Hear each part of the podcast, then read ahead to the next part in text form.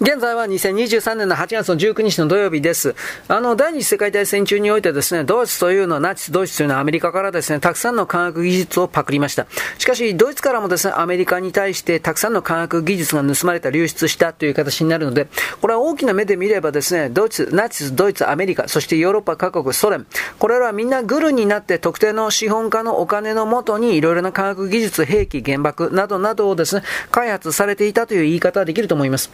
例えば、あとね、ドイツ人のスパイ、オット・フォスという男。これはアイルランド航空機会社。これはですね、あの、働き始めてアメリカ国民になりました。で、あの、ニューヨーク州のロングアイランドのファーミングデールというところにあるですね、シコロスキー社の工場で開発中の実験用飛行艇の仕事にボルティモアで関わっていました。シコロスキーとはヘリコプターで有名なところであります。彼は全ての設計図を1930年にドイツに送りました。で、その中には極秘とされていた、えー、軽いサイズの爆撃機 SB2C というやつ。これはボーイングのですね、ボーイング社の爆撃機ですが、FG2 の設計図、そして SBU1 偵察爆撃機、あとロングアイランドのミッチェル空軍基地の航空戦術訓練、アメリカ軍事軍事のですね、機密地図とか駆逐艦の情報であるとか、すべてをとにかく何もかも流していました。あとスクリューとかプロペラの設計図ですね。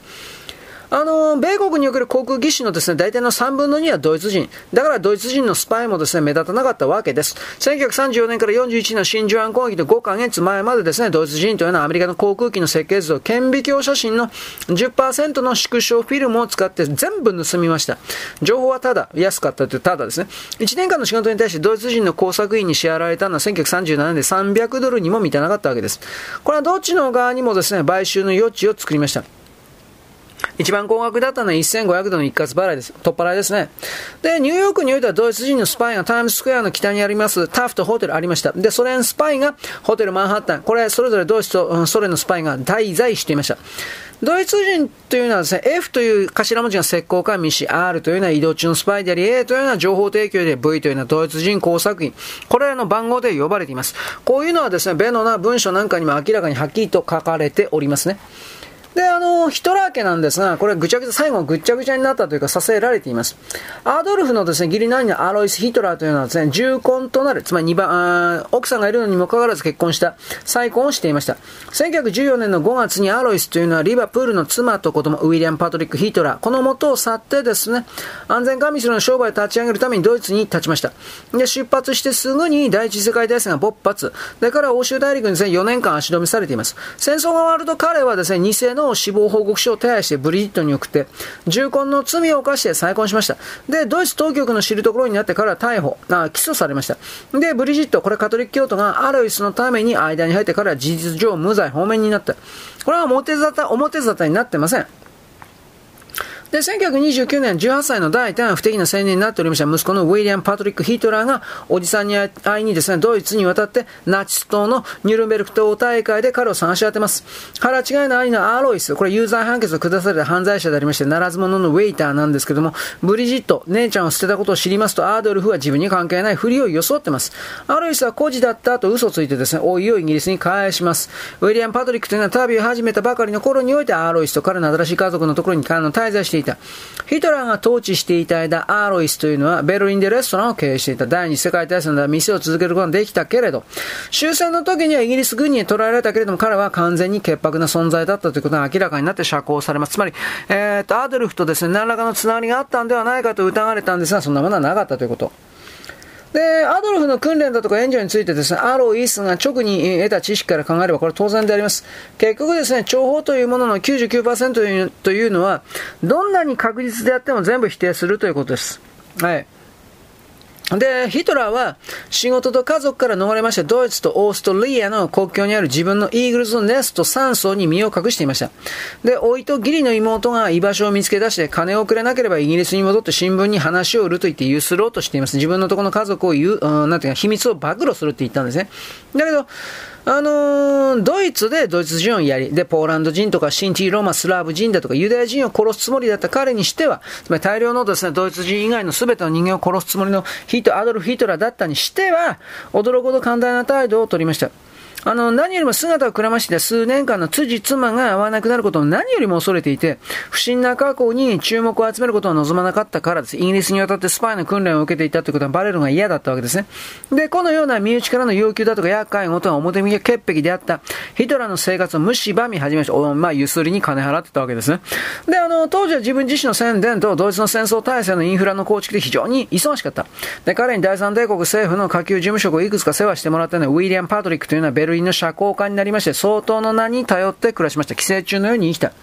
ヒトラーはですね、あの、ウィリアム・パトリックにイギリス国籍を放棄するように迫ったんですが、彼はそうするどころか、あの、MI6 のですね、フェントンと、もう一人の秘密工作員の助けを借りまして、1938年に大急ぎでイギリスに逃げ帰りました。その一人は誰か、バニー・アルドンという名前で、記述師としてスパイ活動に従事していた工作員です。これジャスパー・マスケリンのことです。で、突然来た SS たちが、と必死に追いかけていたウィリアム・パトリックに逃亡用の車を用意しています。で、ドイツからですね、イギリスのスパイを追い出されていったんだけれども、それを上回る数が、ドイツの中に次々と入っていったわけです。MI6 というのは第一次大戦の直前に創設された部署です。秘密情報部というのは広い人脈を持っていたイギリスの上流階級の人々を探しておりました。友愛だとか冒険だとか危険だとか諜報画像だとか興奮だとか、あとは男色のホモですね、限りない可能性のあると持ちかけました。から秘密の護衛となるもの、ヒトラーも同じようにスカウトされたそのうちの一人だったということです。で、情報部の計画を作るときに、その話をする者は呆れるほどありえないキャラクターの名前だとか職種を用いまして、それを聞いた人間も名前のせいで深く考えないというのはよくあることで、背景を調べない。で、情報部員がですね、娯楽産業に身を置くことも、エンターテイナーが情報部に手を貸すこともごく一般的に起こる。つまり歌手だとか、えー、演劇のですね、役者であるとか、映画俳優だとか、そういうことですね。これは今でもあります。ウィリアム・パトリック・ヒトラーというのはアンチ・ヒトラー、アンチ・ドイツの傾向が非常に強くなりました。自分で話を書いてイギリスの新聞に売り込もうとしたんですが、相手にされませんでした。アメリカにおいては、オジ・アドルフを憎む理由とかっていうですね、特集記事が、ヒトラーと地獄地獄へという副題でですね、掲載はされた。フランスの雑誌はですね、オジ・アドルフという記事をですね、発表しました。で、オックスフォードのですね、英語参照辞書によれば、相当というのは指導者、特に暴君的なものを指す言葉になっています。ヒトラーというのは1934年にこの肩書き、相当という肩書きを持つようになりました。で、タイム誌が彼を今年のヒットに指名する5年前のことです。これは1939年1月2日。ルック氏が新聞売り場に並ぶ直前にその名に滑り込んでいます。ヒトラーが。で、ブリジット・ヒトラーは曲がりに部屋を貸しまして、ハイゲートでダンス教室を、ダンス教室を開きまして、地方税を滞納したまま、ウィリアム・パトリックと一緒にアメリカへと逃げました。で、あの、アメリカに1939年3月30日到着。雑誌社が旅行費用を負担して、ウィリアム・パトリックというのは1939年から44年まで、ドイツ人が考えていることという本を出します。これはあの、副題がですね、ナーチスの強行に隠れた真のドイツという風な、この講演を各地の講演でも公会堂でもいっぱい行っています。で、このためにですね、FBI と OSS が彼に注目し始めています。OSS ってのは CIA の前の組織です。ウィリアム・パトリック・ヒトラーというのは身長約1メートル85センチ高い。で、別名、ウィリアム・パトリック・ダウリングだとか、カーター・スティーブンスという名前で知られていました。一級航海士としてアメリカ海軍に従軍して医療部隊に配属されて、長部員、スパイにもなりました。皮肉にも彼はヘスという人物から信頼された。言ってもですね、ヒトラーの補佐でありました我が闘争の大書人のヘスとですね、同性のアメリカ人のことであるということ。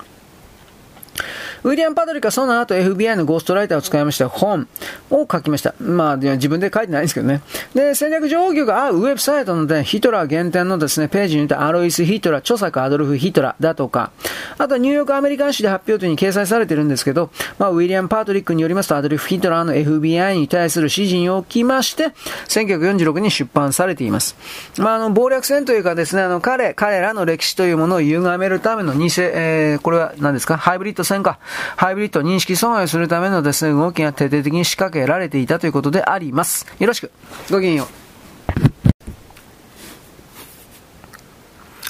現在は2023年の8月の19日のですね、土曜日であります。ウィリアム・パトリック・ヒトラー、えー、イボ、イボ兄です。イボ兄ですか？イボケ、イボ兄。まあ、ウィリアム・パトリック・ヒトラーのお母さんのブリジット・ヒトラーというのはイギリスの情報部に終止買いしました。イギリスにですね、着くことにしました。で、ニューヨークのティファニーの向かいにありますイギリスの戦時救済協会に勤めていました。で、第二次大戦の後なんですが、ウィリアム・パトリックというのはニューヨークの都市部に住んでいたんですが、身の危険を感じまして、ウィリアム・ヒラーと名前変えまして、マンハッタンで泌尿器科医として働きます。まあ、アメリカのユダヤ人をち送ってたんでですね、やばかったんですね。で、それからですね、静脈切開の専門外科医となりまして、まあこれあの、ナチスの審判で知られていた郊外の地区、ロングアイランドのですね、えー、ヤバンクの自宅で仕事をしております。で、1977年にドイツ人の女性と結婚します。西欧ヒトラーのお気に入りのハン、アンチユダヤ主義の作家と同じようなワグナーに変えました。で、その頃にはですね、ヤパンクというのはニューヨークのベッドタウンになっていました。人がいっぱい来た。で、リハルト・ワグナーというのは信じられないほどのアンチユダヤ、反ユダヤ主義者で、ユダヤ人が文化のためにでできる一番のことというのは自らを火あぶりにすることめちゃくちゃこう言っていた人ですね、ワグナーっていうのは。で、彼もまたですね、実は家系に非常に不明な点があります。この人もイギリススパイだったという話もあるんですが、ヒトラーはワグナーファミリーを頻繁に訪れてました。ワグナーの子供たちは彼をウルフおじさんと呼んでいた。未亡人となったですね、ワグナーの娘の一人と結婚しかけたことさえありました。ワグナーはヒトラーお気に入りの作家、オペラと戯曲の作家でした。ゴミの伯爵という男がいます。この人は人種不平等論という著作を持っていますが、伯爵は近親相関のニーチェにとって近親面で、知識面での親でした。ニーチェ近親相関だったんですね。で、ニーチェというのは彼の世代に新たな価値を与えようとして、悲劇の誕生という本を書きまして、友人のワグナーに捧げています。ワグナーはです、年寄り、最年長だったから、この3人の作家の中では、父親的存在とみなされていたというのと、最も西洋的な名前でありますので、ワグナーというのは、ロングアイランドでも注目を集めずに、集めずに済むために、ウィリアム・パトリックというのはヒトラーとかヒラーの代わりにワグナー姓を名乗ることにしました。まあ結局、隠れたということですね。で、ウィラーム・ヒラーにとっては1949年、69年の間に生まれた4人も息子がいました。で、最終的には別々の姓で暮らしていたんですが、彼は長男アレックス・アドルフ・ヒトラーと、ヒラーと名付けています。で、次男のですね、ハワードは1989年結婚したんですけれども、妻を妊娠させる間もなく、FBI は仕組んでおりました。自動車事故にあって暗殺されております。暗殺官死んでなかったかもしれないけどね。FBI は通常こうした類の任務をマフィアの殺し屋部隊に与えるんですけれども、マフィアの親玉って少なくとも毎週1回というのは J. エドガ・フーバー、フーバーわかりますね。あの、これとですね、ホモ行為をしておりました。フーバーはフリーメイソンです。で、フーバーはホモだと言われちゃう。あのね、女装趣味もあったとする。まあ、変態なんですね、はっきり言えば。で、これと引き換えに、フーバーというのは、マフィアの存在を否定しまして、存在しないものは逮捕できないという風な形で彼らを助けていた。マフィアによる殺しがうまくいきまして、長いこと人間を仰せていたというこのためです。残りの息子3人とヒトラーの甥い子、甥い子さん、甥いっ子ですね。これは、その後、子供を作らずに生きる協定を結びます。で、彼らは今ではそれぞれ違う名前を持って、地元の人々から同情的にかばってもらえるようなロングアイランドでこじんまりと造園業を営んでいます。これ死んだかもしれません。あの、ヒトラーの甥のですね、ウィリアム・パートリック・ヒトラーというのは1987年7月14日、名前を明かさぬまま死んでいます。これ多分死んでますね。残りの3人、息子3人というのは。ヒトラー家の最後というですね、ドキュメンタリー形式のドラマみたいなものがあるんですが、ウィリアム・パトリック・ヒトラーというのはヒューストン・スチュアート・チェンバレンと名乗りまして、その次の文章におけるウィリアム・パトリック・スチュアート・ヒューストンというふうに名前を変えてるんですが、いつそれらの偽名が使われたか、交互に使っていたのか、どの名前で葬られたかというのは全然明示しておりません。わからないままです。これはですね、上手な間違った情報の提示と言いまして、不明確にするために使われている一般的な方法です。アロイス・ヒトラーの最初の奥さん、ブリジット・ダウリングというのは本名で墓地にに埋葬されています。探してもですね、実に分かりづらい。1950年までにですね、ロングアイランドというのはジャガイモ畑と航空機メーカーが連なるですね、勃興とした場所でした。ナチスのシンパというのは無線通信と透過信号を第二次大戦中ニューヨークに向かう潜水艦にチカチカと送っております。捕まった人間もおります。で、戦争捕虜になりました。ヤパンクという場所はそれからですね、人口が1万人まで増えまして、戦争が終わってですね、レビットタウンがここに建設された後においてもナチスの審判のコミュニティであり続けました。これ現在でもそういう傾向があります。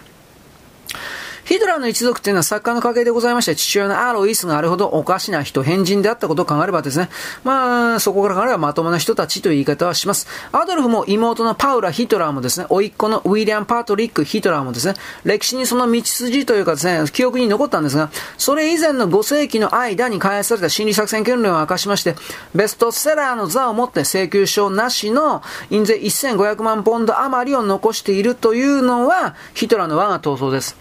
つまりですね、ヒトラーのですね、口座、今でもアドルフ・ヒトラーになってるかどうかは知りませんが、これですね、1500万のポンドのお金がですね、振り込まれたままになってるはずです。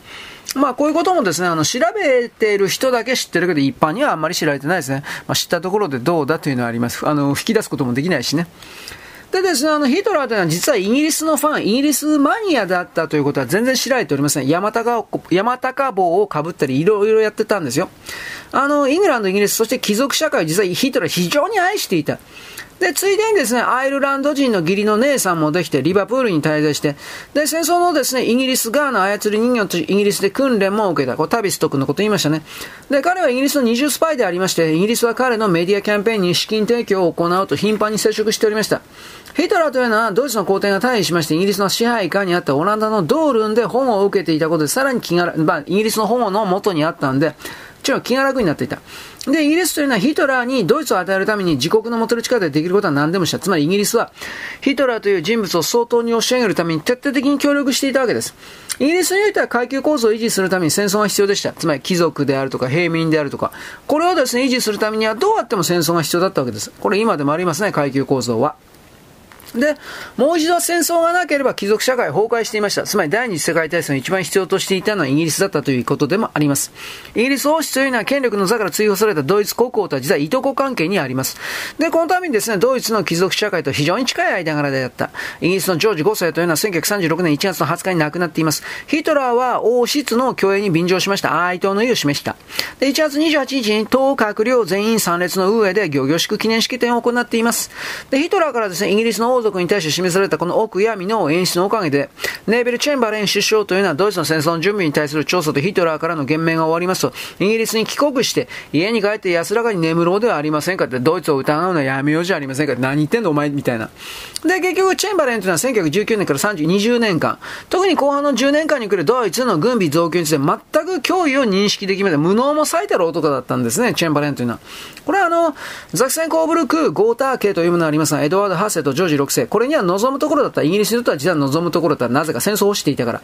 彼らはイギリスのフリーメイソンの長です。で、ドイツのフリーメイソンとともに大方には理解されない価値体系、つまり知識の欠落とスタイルへの戦望というですね、世代を超えて続くような理由からフランスのフリーメイソンと実は敵対関係にありました。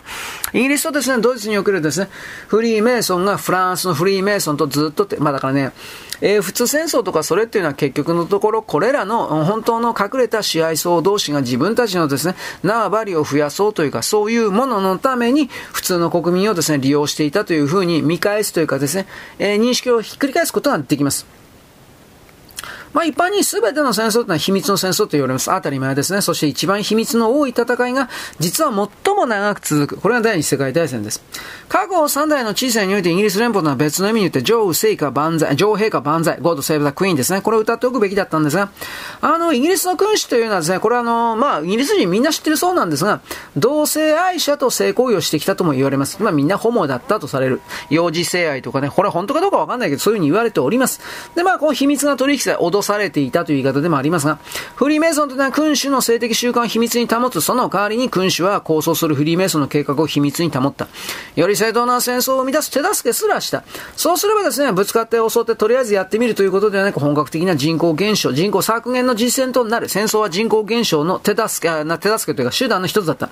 国境だとか社会政策だとか社会単位の構成も移動できるようになります。まあ、あの戦争の勝つことによって国境線を引き直すことができますね。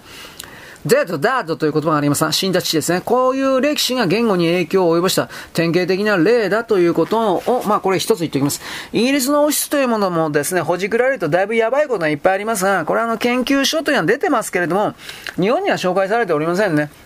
一般にあの、やっぱり、ね、皇室を作ったのはイギリスか、日本の皇室を作ったのはイギリスですから、そういうことはやっぱりあの、日本国民にね、知られるとまずいというか、そういうこともきっといろいろあるでしょう。はい、よろしく。ごきげんよう。現在は2023年8月19日のですね、日曜日じゃ方土曜日であります。あの、フリーメイソン的なことを私言っておりますけれども、その国の特に王主、うん、君主制における王国と言われているものをコントロールするためには、その王、そしてその周辺をですね、脅すための何かのネタというものを掴んでいれば、これ実に簡単です。そして英国、イギリスの場合においては、例えば例えば、1820年のジョージ4世の以降におけるイギリスの男性の君主というのは全員フリーメイソンに入られていたとか入れられていたというか、で、性的な面で情報を余儀なくされていました。ばらされたらお前分かってんのと脅されていたということでもあります。君主とそのパートナーの一方または両方というものを性的に譲歩させるというのは何かといえば、これはその国を乗っ取って軍隊を支配する最初のステップです。第一次大戦と第二次大戦を通じましてイギリスの君主というのはみんなバイセクシャル、両党使い、ホモでもあるし女も大好きみたいな、そして IQ の低い男たちばかりでした。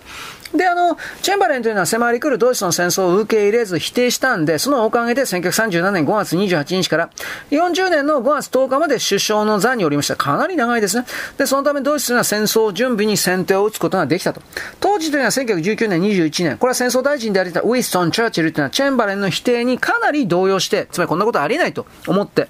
自宅にですね、非公式のスパイセンター、諜報センターを作りまして、29年。で、1939年まで10年間本格的に稼働させてました。この10年間における先制的な情報収集と訓練こそが、イギリスをドイツから救った。で、また、イギリス王室の報道機関と諜報機関に浸透した全てのドイツ支持者、ファシスト支持者のプロパガンダをチャーチルが回避できたということであります。それぐらいですね、まあ、イギリスだけではありませんけれども、欧州全域におけるですね、ナチス最高というふうな人々が非常に多くいたということ、そして、ドイツ以外の国でも入るヒトラーとかってやってる人山ほどいたということは知っておくべきです。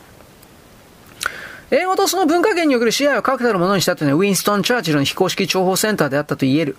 だけど彼自身も全ての謀略において戦争に多くの役割を結果として果たした。チャコスロバキアにおいては1938年10月1日にヒトラーの侵攻を受けました。で、1939年3月15日に再び侵攻されました。チェンバレンというのは依然として完全に否定的、ドイツがそんなことするわけないじゃないかと言っており、イタリアとドイツの U は政策を主張しました。戦争における彼の統率力と軍部の反対に対する批判というものは1940年5月の首相、えー、首相職の辞任とですね、枢密院議長への任命につながっています。まあこれはあの、わざとでしょうね、ドイツを助助けるためにドイツをですね、軍備増強させるためにです。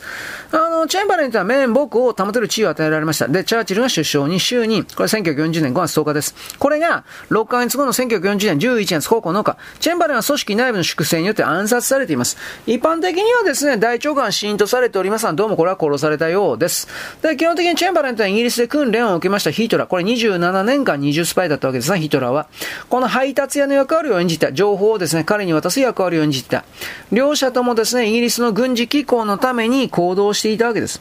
チェンバレンというのは、あのヒトラーが誰からも邪魔を受けずに、で、政権の座につくのに目をつぶって、で、チェコスロバキの支配にもイギリスは介入しないと保証して、ヒトラーとグルになった、結託さえしたわけです。で、準備が不足していたチェンバレンとはやけに手回しの良いようなチャーチル。これはチャーチルって言ったってフリーメイソンなんですね。これにとって変わられたということ。で、チャーチルは1939年9月3日にドイツへの戦争を布告しまして、宣戦布告ですね。8ヶ月後には首相になっています。だけどチャーチルというのはわずかな差で先を越されました。ドイツの空軍というのは1939年9月1日の土曜日に、午前4時15分にワルシャーの飛行場を爆撃しております。で、ポーランドはドイツに同日、宣戦布告をしました。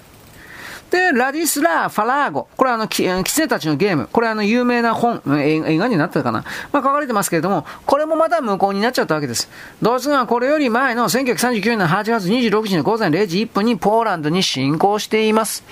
でですね、第二次大戦が正式に始まるのが6日と4時間44分前という言い方になりますけれども、ドイツの K グループ、これは攻撃グループのことなんですが、K グループ、カーグループになるんですか？あのー、ポーランドのベスキド山脈に、えー、侵入しています。まあ、特攻、突入部隊ですね。で、あの、あのー、どう言えばいいのかな？あの、ヘルツナー少尉というのはこれあの、リーダーだったんですね。ペスキド山脈に侵入した時の。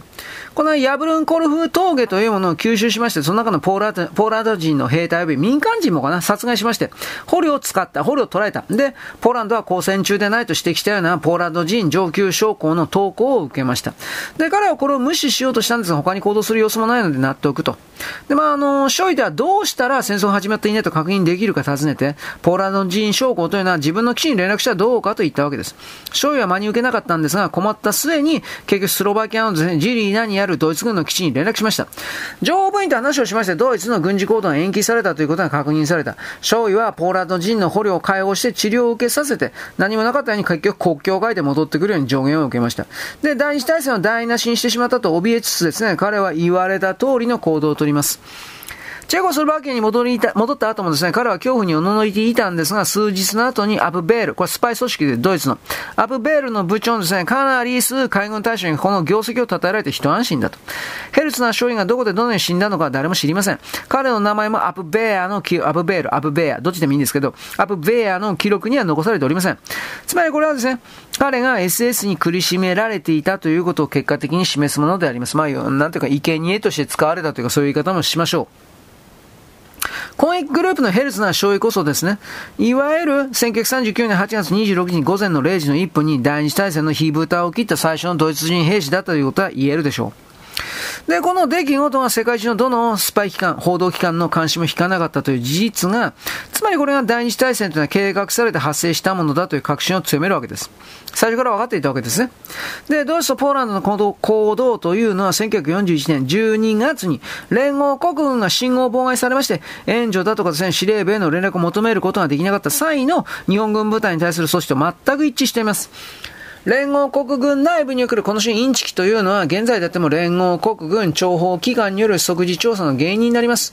なんで、そんな調査はですね、66年ばかり手遅れだったということ、全部仕組まれていたということですね。で、植民地だとか特に記載される、記録されていないような第二次大戦の活動の中心であるのはニュージーランドなんですが、複数の出来事が同時に起きています。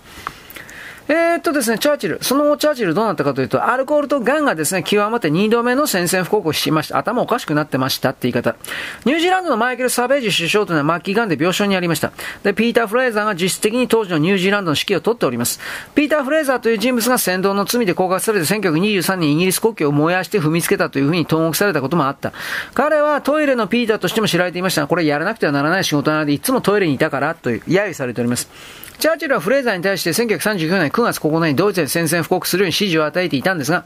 フレーザーはインフルエンザの治療にジンを飲む以外は絶対禁酒主義だったと。フレーザーというのは1939年9月9日にインフルエンザにかかったことにして、ジンをボトル2本飲んで、後先の予定を気にかけることなくドイツに宣戦布告をしてこの辺の情報も本当かどうかわかりません。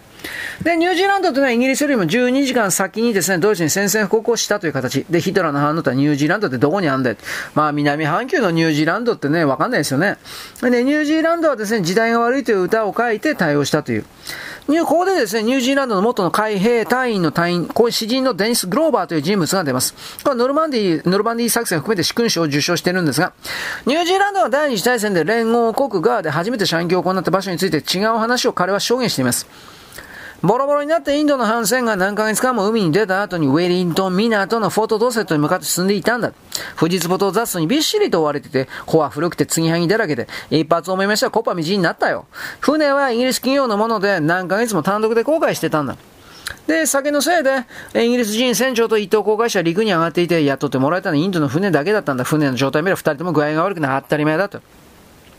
フォートドーセットの陸上の軍隊においては日替わりの色の表があった。表は毎月配布されて港に入る船すべてその色を掲げなきゃならなかったんだ。長い航海と飲んだくらいのイギリス人船長と一等航海士のせてイギリス籍のインド船はそのことを何も知らなかったんだけど、またはお構いなしだったんだ。インド人の乗組員は開口信号で当日の色の旗を掲げるように迫られて、つまり何色だと。旗の問題を解決するまで周回していなきゃならなかったのに主導権インド人の乗組員は握ってたもんだから、船はそのまま直進しちゃった。酔っ払いの船長と一等航海士はフォトドーセットで軍の砲兵隊員が4インチと6インチの銃を頭上に発射したんで、慌ててデッキに登って、彼必死になって手当たり次第にですね、銃を撃とうとしたんだけど、マーストを超えることすらできずに動揺したと。その後二人は地元の治安判事裁判所で罰金を課されたわけです。まあ、かなりいい加減な状態だったわけですね。はい、その後です。よろしく。ごきげんよう。